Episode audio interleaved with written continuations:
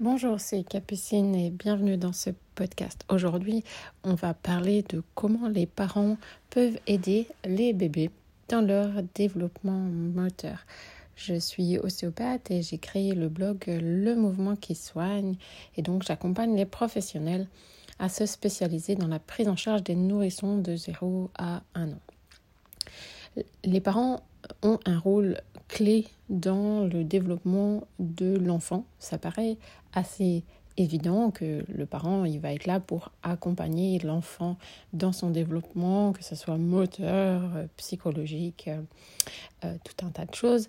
Mais euh, dans la motricité libre, qui a été développé par euh, Amy Pickler, je pense que des fois on a mal compris exactement ce qu'elle euh, ce qu'elle voulait dire et puis comment concrètement c'est mis en place.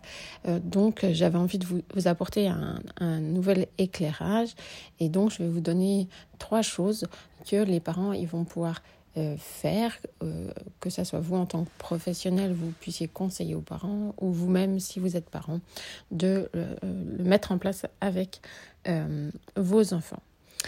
Et ce que moi j'observe en cabinet, c'est qu'on a l'impression que comme la motricité libre, elle doit se faire seule. Ce qu'on entend beaucoup, voilà, c'est d'éviter de mettre les enfants dans les cosy, dans les transats et les poser par terre et que là, ils vont faire euh, comme par magie leur développement moteur. Mais euh, bah, ça va un peu plus loin que ça. Bien sûr que l'enfant a besoin de temps au sol pour expérimenter des choses, mais en fait, euh, le développement moteur, ça va commencer euh, bien avant.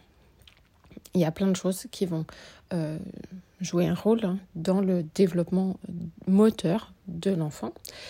On a tout d'abord les réflexes archaïques.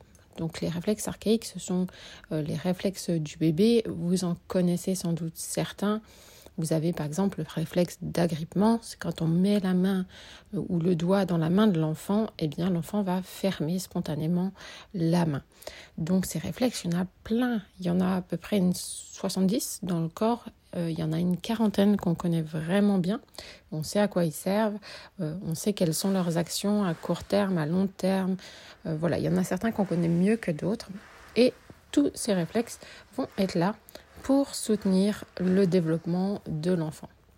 On a des réflexes qui vont leur permettre de téter, on va, leur, on va avoir des réflexes qui vont permettre à l'enfant de tenir sa tête, on va avoir des réflexes qui vont l'aider à se retourner, on va avoir des réflexes qui vont l'aider à passer à quatre pattes.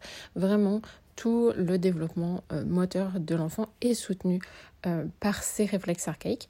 Et donc c'est très intéressant de les connaître, de savoir euh, quand ils sont trop forts, pas assez forts, voilà, d'observer ces choses-là. Ça, c'est vraiment très intéressant. Ensuite, une autre chose qu'on va pouvoir faire chez ces bébés, c'est ce qu'on appelle la stimulation vestibulaire. Alors concrètement, qu'est-ce que ça veut dire? Au niveau du, crâne, on a le système vestibulaire qui va informer notre cerveau de euh, la position de la tête, la, vitesse. On, a plein de capteurs qui vont nous dire euh, à peu près où en est notre corps dans l'espace. Et euh, cette stimulation vestibulaire, elle va se faire par le mouvement. Ça veut dire que le bébé, quand il est porté, même dans les bras, on va commencer à faire de la stimulation vestibulaire. Un bébé, euh, un bébé qui est en portage va être euh, stimulé, ça va faire de la stimulation vestibulaire. Et ce qui se passe aujourd'hui, c'est que de plus en plus, considère un bébé comme fragile et euh, on, va entendre souvent attention la tête. D'ailleurs, il y a un article un peu plus complet, je crois, sur ça. Euh, donc, euh, vraiment, c'est quelque chose, voilà, le bébé, c'est fragile. Alors, moi, je suis pas complètement d'accord. C'est sûr qu'un bébé a certaines fragilités à certains endroits, mais en même temps a d'énormes euh, capacités. Et euh, aujourd'hui, on laisse les bébés dans un état de nourrisson euh, trop longtemps. qu'est-ce que j'entends par là? C'est-à-dire que le bébé, le nourrisson, c'est de 0 à 1 mois. Ensuite, c'est un bébé, d'accord? Et on va souvent laisser les enfants dans cet état de tout nourrisson, euh, à, tenir la tête, à le laisser en boule, à... Euh, voilà, vraiment avoir un comportement sur un nourrisson alors que l'enfant a déjà 3 mois, 4 mois. D'accord? Donc, euh, et du coup, en faisant ça, en, le surprotégeant, eh bien, on va pas lui offrir suffisamment de stimulation vestibulaire. Et c'est, on sait aujourd'hui que cette stimulation vestibulaire est un facteur très important pour l'enfant, euh, pour son développement moteur. Et que la première euh, manière de, d'aider, d'accompagner le développement de l'enfant, c'est de lui proposer de la stimulation vestibulaire. Donc ça va se passer euh, en le portant dans les bras, en le portant en écharpe, en le laissant tenir sa tête. Tout ça vont être euh, une manière de euh, lui proposer de la stimulation vestibulaire. Une autre manière d'accompagner les enfants, c'est de connaître un petit peu les étapes, les grandes étapes et l'ordre par lequel le bébé il va y passer. Donc les grandes étapes, ça va être euh, tété, mais ce ne sera pas le sujet de ce podcast, mais on peut considérer que tété est euh, de la motricité. Ensuite, on va voir tenir sa tête. Euh, c'est une étape clé vraiment dans le développement moteur. Et pour ça, comment on va pouvoir faire? On va pouvoir proposer du plat-ventre au bébé. On va pouvoir, en le tenant dans les bras, tout simplement, vertical, et pas euh, en position debout, on le tient sous les fesses. Et, euh, là, le bébé va pouvoir euh, tenir sa tête. Deuxième étape qu'on va pouvoir observer, c'est le retournement. Et pour moi, c'est une des étapes les plus importantes avec tenir sa tête. Parce que tous les enfants, à la fin, ils marchent, mais tous ne se seront pas retournés. Donc, c'est vraiment une étape clé. On sait que le retournement, ça va inhiber tout un tas de réflexes archaïques. Donc, euh, c'est vraiment important. Donc, qu'est-ce qu'on va faire pour aider le bébé à se retourner? On peut le stimuler à droite, à gauche, mettre des objets autour de lui. Et c'est à ce moment-là qu'il va avoir besoin du temps au sol pour expérimenter. Et c'est là où c'est intéressant de le poser vraiment régulièrement au sol avec des objets sur le côté qui vont l'encourager à se retourner. Ensuite, on va avoir deux étapes qui sont ramper et quatre pattes.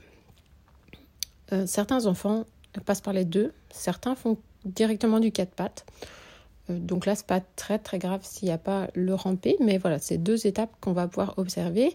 Une fois que le bébé est sur le ventre, il va monter sur le quatre pattes euh, et le ramper, et ensuite, et où, on va dire. Et ensuite, seulement après, il va s'asseoir. Et ça, c'est vraiment une autre chose euh, importante, c'est on va pas l'asseoir tant qu'il n'est pas capable de s'asseoir seul. Mais du coup, ça veut dire que euh, ces enfants qu'on laisse euh, faire ce développement moteur dans cet ordre-là, eh bien, vous avez un enfant qui va faire du quatre pattes avant de s'asseoir. Je me souviens pour mon deuxième fils qui était à quatre pattes et qui traçait un peu partout. On était avec des amis et euh, je vois, il est à l'autre bout de la pièce et une de mes amies le prend et l'assoit. Sauf qu'en fait, il tenait pas assis encore. Et donc, il a fait, on aurait dit, un, un culbuto. Donc, il a ici, mon ami l'a posé assis et bloum, il est tombé. Mais moi, j'étais trop loin. Euh, j'étais à l'autre bout de la pièce, donc je l'ai vu faire. Et j'ai fait, non, mais il tient pas encore assis. et bloum, mon fils est tombé. Mais euh, c'était drôle parce que c'est vraiment quelque chose. On pense, on pense que parce qu'il est à quatre pattes, ils tiennent, assis en fait. Alors que non, c'est l'inverse, hein, d'accord Ils vont faire quatre pattes et ensuite ils vont chercher cette position assise euh, stable. Donc, euh, et en général, une fois qu'on en est là, ils font à peu près, voilà, ils vont venir chercher la position debout avec différentes étapes. On a euh, chevalier servant, on peut avoir une position accroupie et ensuite ils vont aller chercher la position debout, puis ensuite aller chercher le, euh, la marche. Donc voilà un petit peu toutes les étapes et puis deux, trois petites choses sur lesquelles on peut mettre en place.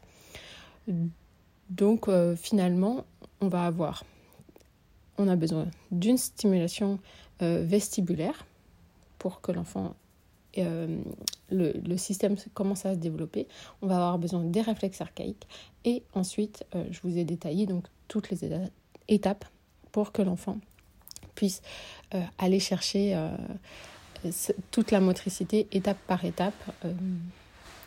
Voilà, j'espère que ce podcast vous a aidé. Si jamais vous avez envie de comprendre un peu plus les réflexes archaïques, j'ai écrit un bonus sur la motricité et les réflexes archaïques. Euh, vous comprendrez un petit peu mieux euh, comment tout ça se passe, que vous pourrez retrouver sur le blog Le Mouvement qui soigne.